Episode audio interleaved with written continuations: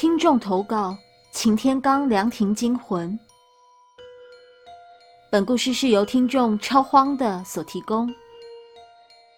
各位好，在此小弟要分享十几年前遇到的撞鬼经验。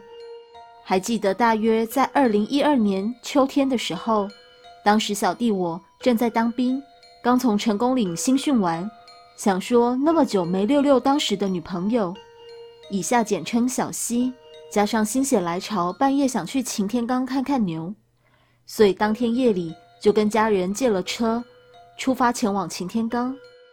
当天在前往的路上，虽然也是在车上有说有笑，但右上眼皮时不时就跳一下，让我觉得怪怪的。但想说都出发了，人也接到了，所以还是硬着头皮上山。在经过文大附近的麦当劳后，右转后就开始起了大雾。在经过擎天岗的管制哨口时，突然想起之前朋友说过。在阳明山上凉亭的鬼故事，我心想：不会吧？没事，想到那个故事干嘛？不要自己吓自己。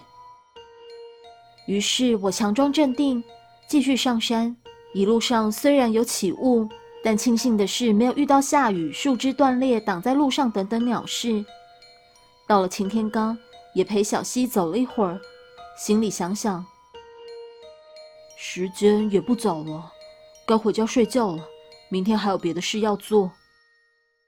于是就准备下山回家。就在刚踏上回家的路程没多久，在一个凉亭旁边，路上摆了一个三角锥，挡住了我们的去路。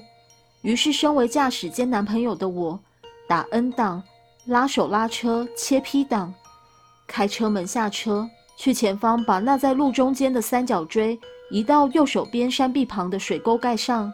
然后屁颠屁颠的回到驾驶座上，系安全带，准备继续上路。就在我回到驾驶座上，车前突然有一个白色的东西从车头左边飘过去。我心想，应该是雾气吧。